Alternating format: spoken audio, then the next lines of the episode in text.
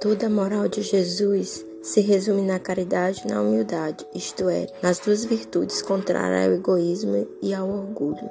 Em todos os seus ensinos, ele aponta essas duas virtudes como sendo as que conduzem à eterna felicidade. Bem-aventurados, disse, os pobres de espírito, isto é, os humildes, porque deles é o reino dos céus.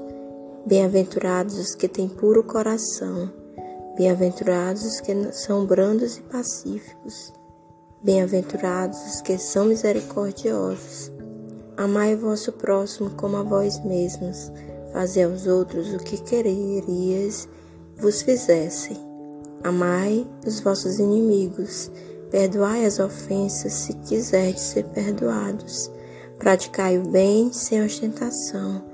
Julgai-vos a vós mesmos antes de julgardes os outros. Kardec, o Evangelho segundo o Espiritismo, capítulo 15, item de 1 a 3. Não considera, portanto, a caridade apenas como uma das condições para a salvação, mas como a condição única. Se outras houvesse a serem preenchidas, eles a teria declinado.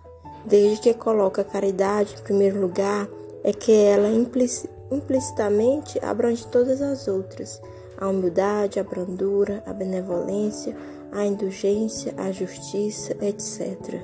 E porque a negação absoluta do orgulho e do egoísmo.